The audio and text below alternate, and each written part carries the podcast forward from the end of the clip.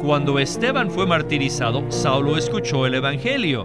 Esteban gritó, He aquí, veo los cielos abiertos y al Hijo del Hombre de pie a la diestra de Dios.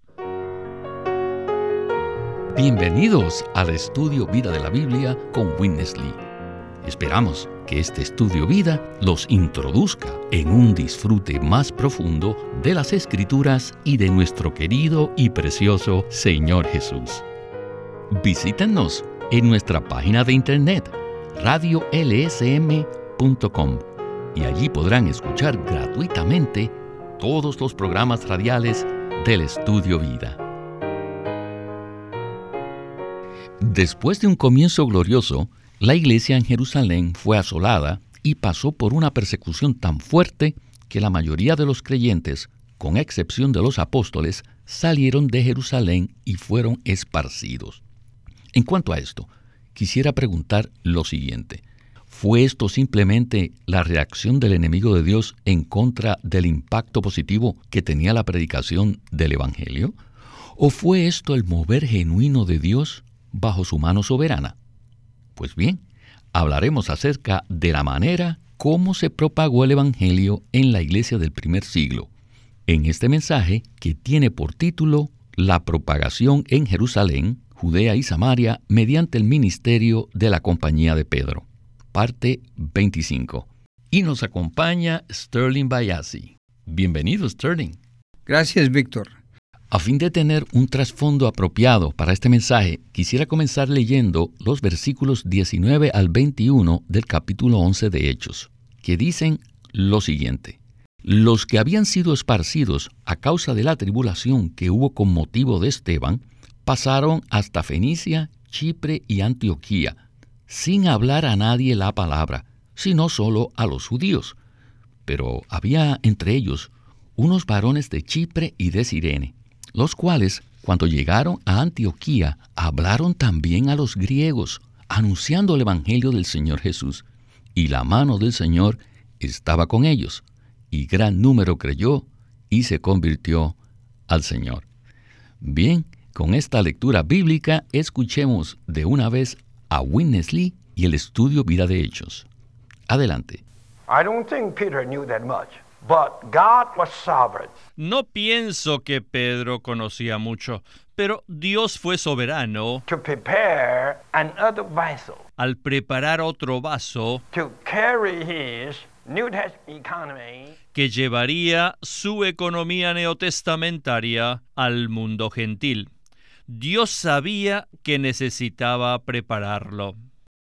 La preparación de Saulo de Tarso empezó en el capítulo 6 de Hechos, donde comenzó la preparación del nuevo vaso. En este capítulo vemos la elección de siete hombres llenos del Espíritu Santo, llenos de fe y llenos de sabiduría. En medio de esto se encontraba Esteban, cuyo martirio fue el que introdujo a Saulo a la escena. Cuando Esteban fue martirizado, Saulo escuchó el Evangelio.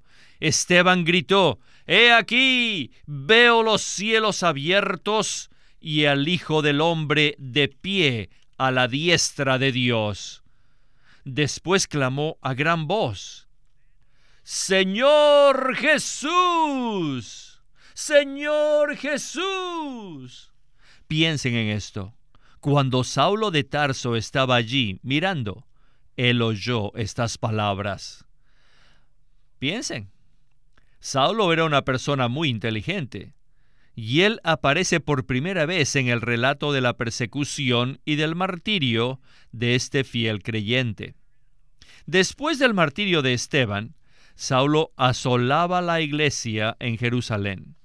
Y mientras Saulo se acercaba a Damasco a llevar a cabo su comisión, se salvó. Y el Señor usó a Ananías, quien probablemente era un creyente de Jerusalén que había emigrado a Damasco. Esto demuestra que Saulo llegó a ser un vaso del Señor a través de Jerusalén. Entonces en Damasco Saulo proclamó con denuedo que Jesús es el Hijo de Dios y que Él es el Cristo. Y hasta tuvo discípulos. No obstante, el Señor en su soberanía no permitió que Saulo permaneciera en Damasco, y tuvo que escaparse de los judíos e irse a Jerusalén, porque Jerusalén era la fuente que lo había producido. No obstante, los santos allá le tenían miedo, pues no creían que su conversión haya sido genuina. Entonces Bernabé introdujo a Saulo a la comunión del cuerpo. En este punto del relato en el libro de Hechos, las dos llaves que el Señor Jesús le había dado a Pedro para abrir la entrada al reino de Dios ya habían sido utilizadas por Pedro. Ahora el camino estaba abierto para que tanto los creyentes judíos como los creyentes gentiles entraran al reino de los cielos. Además, los santos habían sido esparcidos a las regiones afuera de Jerusalén y Dios soberanamente había usado esa dispersión para propagar el Evangelio y la vida de la iglesia.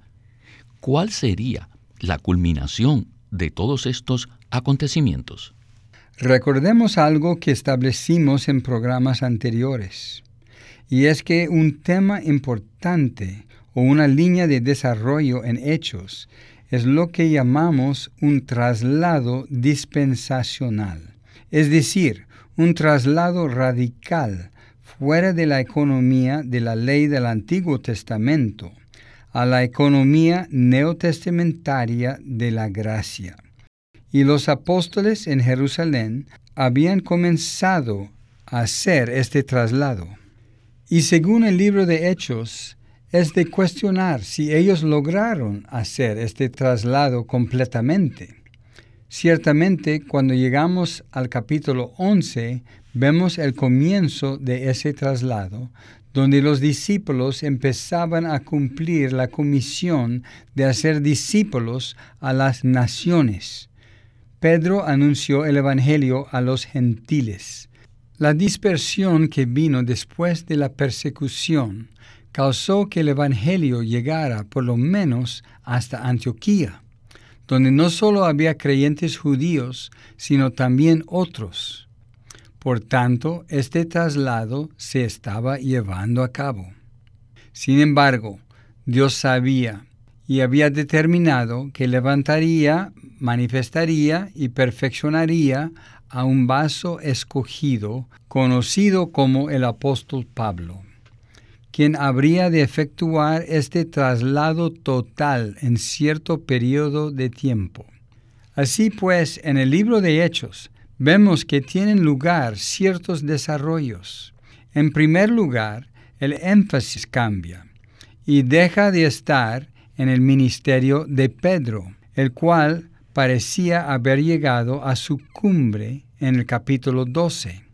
Y luego vemos que otro vaso es producido, Saulo de Tarso, quien fue salvo por la gloriosa aparición del Cristo resucitado y ascendido. Saulo inmediatamente empezó a predicar que Jesús es el Cristo, que Jesús es el Hijo de Dios y hubo una serie de etapas mediante las cuales Pablo fue introducido en la vida del cuerpo a través de Ananías y en la comunión con la iglesia en Jerusalén a través de Bernabé. Y se da este desarrollo y manifestación gradual de este vaso escogido, cuyo ministerio sería específicamente para los gentiles. Así que estas son algunas de las cosas que debemos reconocer y entender a medida que estudiemos esta porción del libro de Hechos. Gracias, Sterling, por este comentario. Este es un trasfondo fundamental que nos da una buena perspectiva para lo que vamos a ver en el resto de este programa e incluso en algunos de nuestros próximos programas. Continuemos el estudio Vida de Hechos con Winnesley. Adelante. Pablo entonces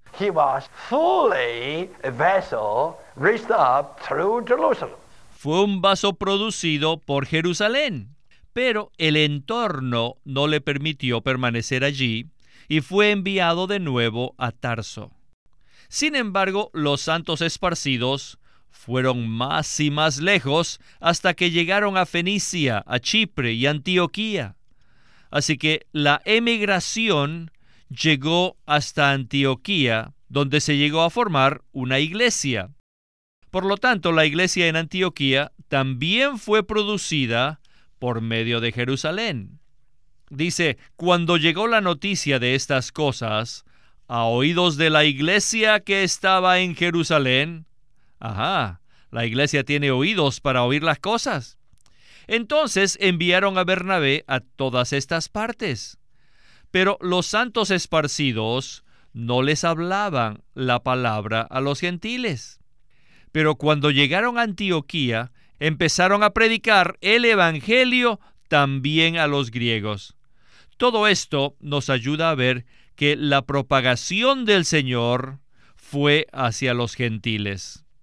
Por otro lado, este relato también nos muestra la manera como fue producido Saulo, como un vaso que llevaría el ministerio de Dios al mundo gentil.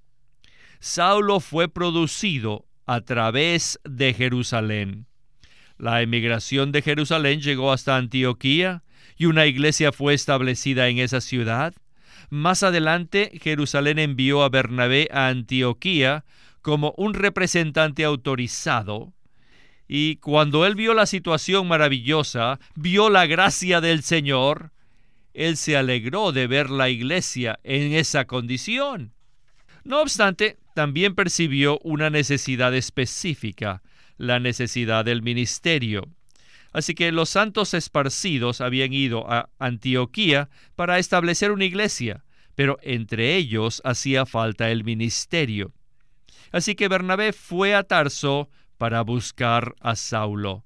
Y cuando Bernabé halló a Saulo, le trajo a Antioquía, y la palabra nos dice que se congregaron allí todo un año en la iglesia, y enseñaron a mucha gente, dice el versículo 26.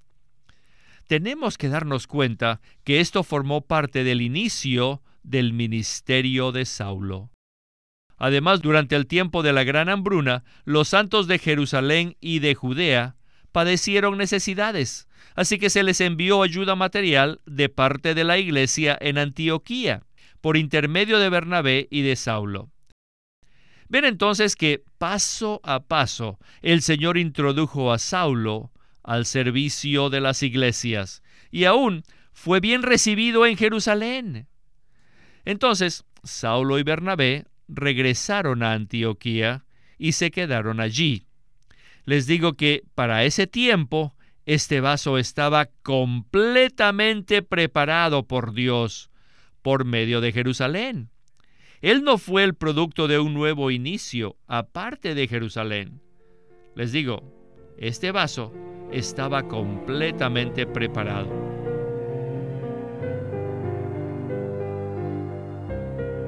Aquí se narran varios eventos que tienen que ver principalmente con Saulo y con la manera en que finalmente él fue introducido al ministerio neotestamentario de una manera plena.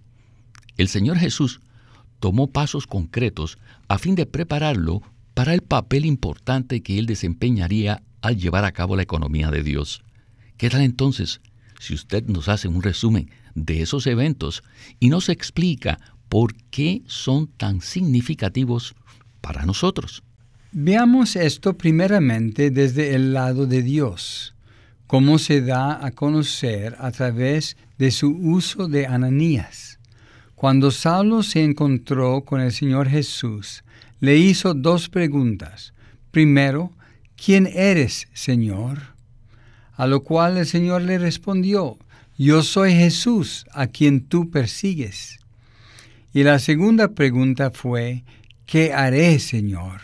A esto el Señor no le dio una respuesta directamente. Más bien le dijo, entra en la ciudad y se te dirá lo que debes hacer, todo lo que está ordenado que hagas. Así pues, vemos que Dios había predeterminado la formación de este vaso Saulo, a quien conocemos como Pablo. Entonces el Señor habló con Ananías y le encargó ir a buscar a Pablo, quien seguía temporalmente ciego y oraba. Y con base en el capítulo 9 de Hechos, sabemos que Dios le dejó claro a Ananías que Pablo era un vaso escogido y que llevaría su nombre entre los gentiles. En Hechos 22 tenemos un relato donde Ananías le dice a Pablo, el Dios de nuestros padres te ha designado de antemano para que conozcas su voluntad y veas al justo, al Cristo ascendido, y oigas la voz de su boca. Y efectivamente, Pablo escribió sobre el misterio de la voluntad de Dios en el libro de Efesios. Así que el Señor Jesús, como cabeza del cuerpo, le dio a conocer a un miembro del cuerpo ciertos aspectos de lo que sería el futuro ministerio de Pablo. Por medio de Ananías, el Señor le comunicó ciertas cosas a Pablo y lo dirigió para que se bautizara, invocando el nombre del Señor. De esta manera Pablo fue introducido en la vida del cuerpo, el cual era expresado como las iglesias locales en Jerusalén, en Antioquía y en otras ciudades también. Eso es verdad, Sterling. Regresemos a Witness Lee para escuchar la conclusión de este mensaje tan maravilloso. Adelante.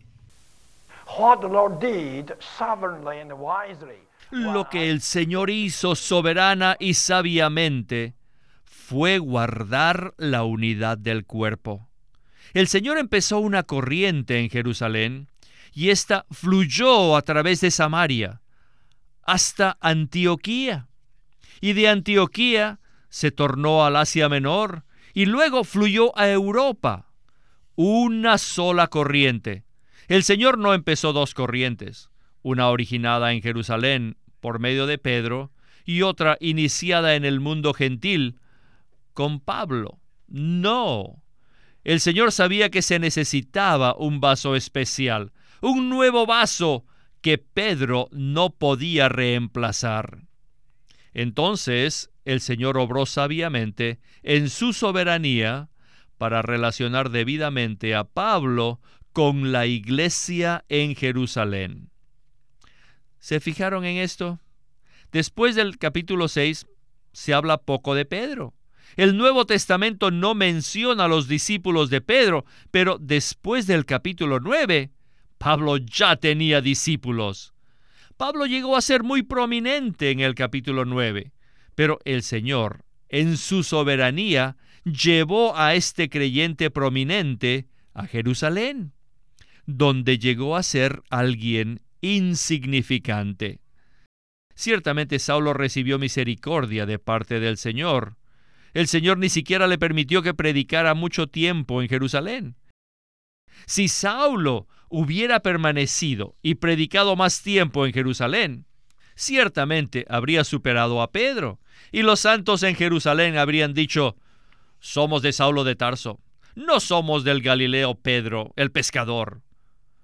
Si hubiéramos estado presentes en aquel tiempo, tal vez habríamos dicho, yo soy de Pablo. Pedro era un verdadero pescador, pero solo dio cuatro mensajes. Pero Pablo nos está dando una educación más avanzada. ¿No creen ustedes esto? Mientras Pablo estaba siendo preparado, Pedro aún estaba en el ministerio. El Señor lo seguía usando, pero no en Jerusalén, sino cerca de Cesarea, donde usaría la segunda llave que le había dado el Señor para abrir la puerta del reino de Dios a los gentiles.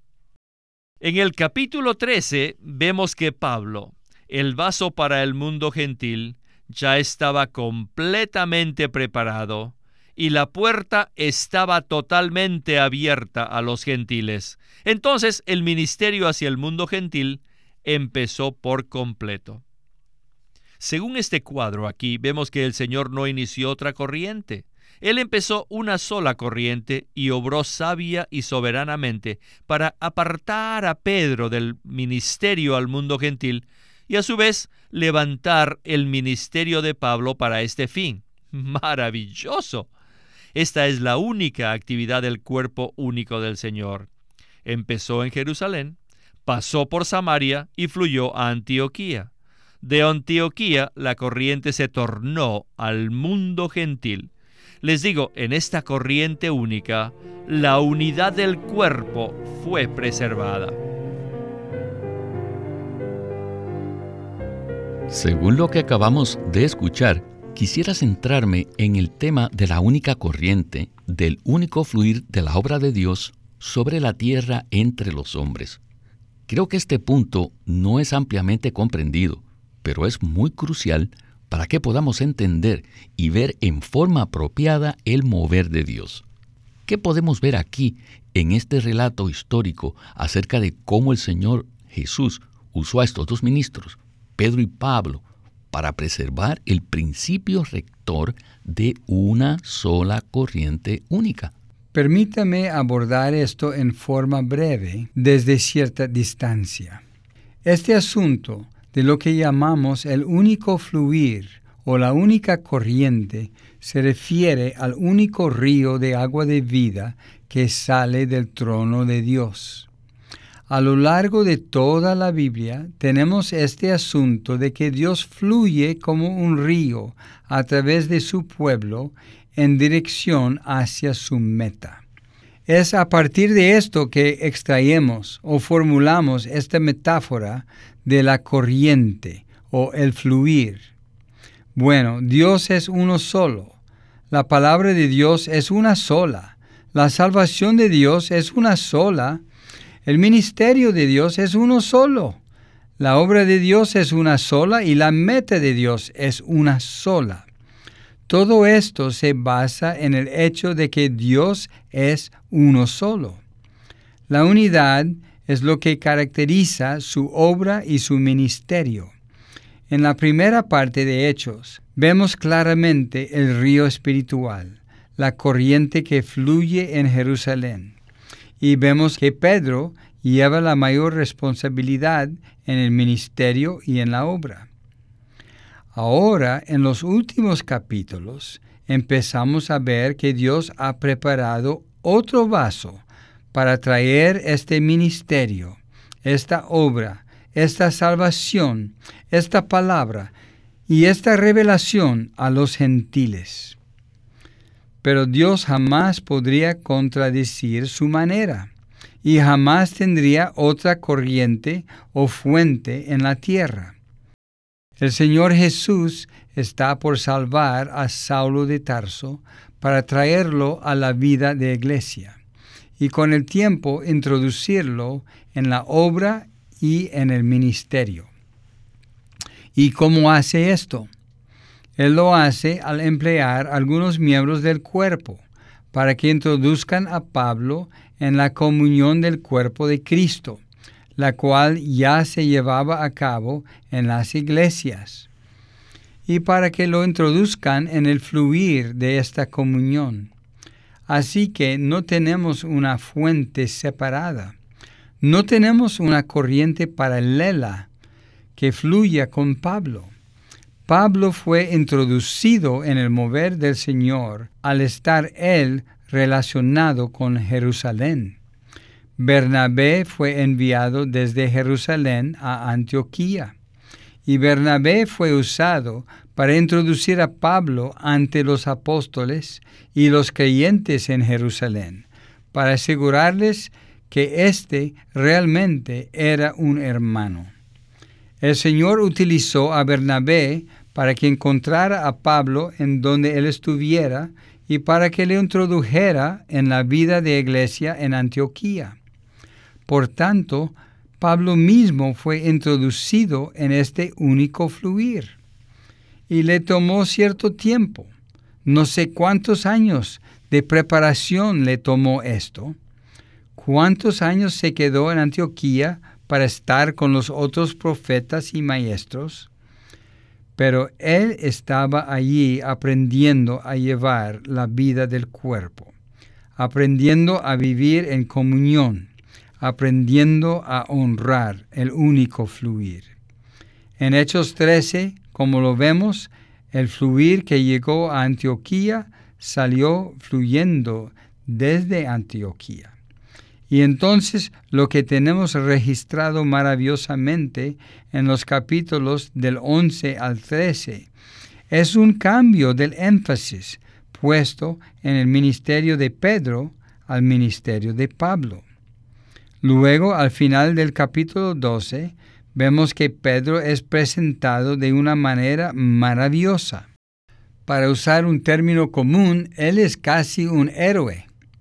Él es victorioso y es prevaleciente.